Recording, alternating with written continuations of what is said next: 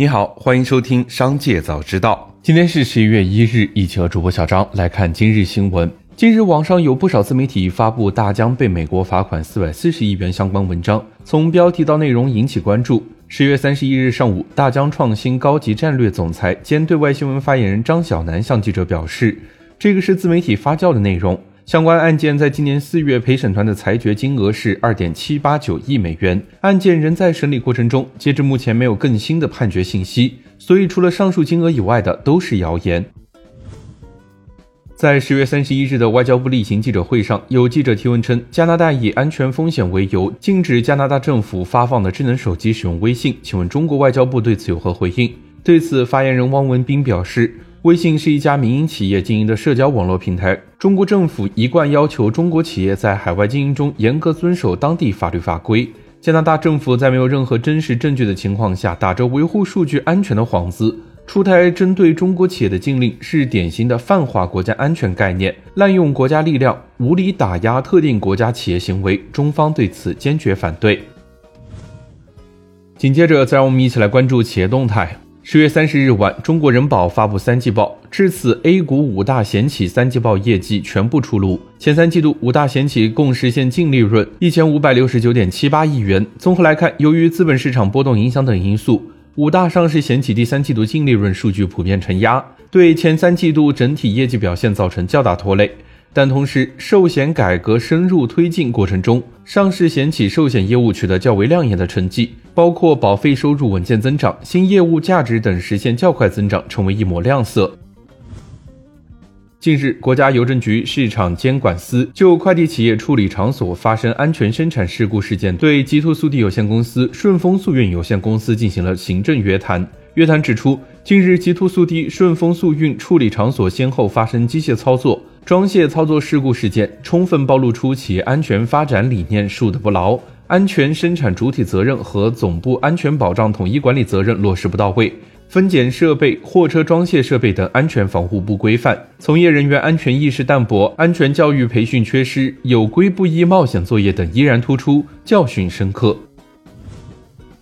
十月三十一日消息，据知情人士透露，雷诺集团和中金公司已达成初步意向，双方将共同出资在华成立一家投资基金，聚焦新能源汽车产业链。据悉，雷诺集团首席执行官卢卡德梅奥上周率领雷诺集团管理委员会成员抵达中国，开启了为期一周的访华之行。十月三十一日消息，美国新出口管制可能迫使人工智能晶片供应商英伟达取消明年数十亿美元的对华先进制程晶片订单。此举或令中国科技公司无法获得关键的 AI 资源。知情人士称，英伟达先前已交付了今年对中国先进制程 AI 晶片订单，并争取在新规原定于十一月中旬生效前提前交付二零二四年的部分订单。但上周，美国政府致函英伟达，称对包括中国在内的一些国家销售高端晶片的新出口限制立即生效。十月三十一日，有网友发文称，瑞幸咖啡柚 C 美式下架原因系柚子汁为日本原料，引发关注。对此，瑞幸官方客服回应称，柚 C 美式系原料自然消耗下架，每个城市门店的供应不同，没有具体说明与日本核污染水排放存在关联。此外，客服还称，相关柚子汁为日本核污染水排放之前的物料，目前瑞幸已启动原料的优化调整。十月三十一日，中国建设银行信用卡中心公告，自二零二三年十二月十六日起，该行将免收信用卡一缴款划转至本人本行异地账户的手续费。如客户办理信用卡额度内透支转出，或将一缴款转至本人他行账户，仍按中国建设银行个人客户服务价目表现金转出项目收费标准收取手续费。紧接着，再让我们一起来关注产业消息。十月三十一日消息，温州新建、改建、扩建房屋建筑工程和市政基础设施工程中的房屋建筑工程，十一月一日起都将在建设工程全过程图纸数字化管理系统中执行建筑落图赋码功能。这是该市在浙江省率先试行房屋码的一个突破性进展。据了解，房屋码通俗的说就是房屋建筑的身份证，汇聚从设计到审批、建造、交易、使用、维护、拆除等全生命周期的所有数字化信息。目前推广的建筑落图赋码是推进房屋建筑的单体码，为全面应用房屋码奠定基础。未来，房屋码将应用到多个领域和场景。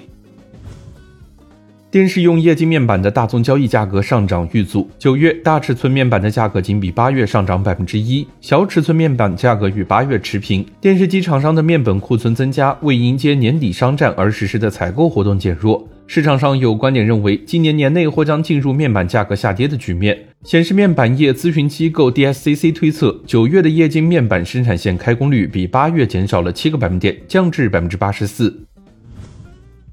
网售处方药除了要对购药人信息实施实名制管理之外，网站首页、医药健康行业板块首页和平台商家店铺主页不得展示处方药包装、标签等信息。网售处方药记录保存期限不少于五年。记者从北京市药监局了解到，北京市药品网络销售监督管理办法实施细则将从十一月一日起正式实施。这是全国首个省直辖市药品监督管理部门出台的药品网络销售监督管理规范性文件。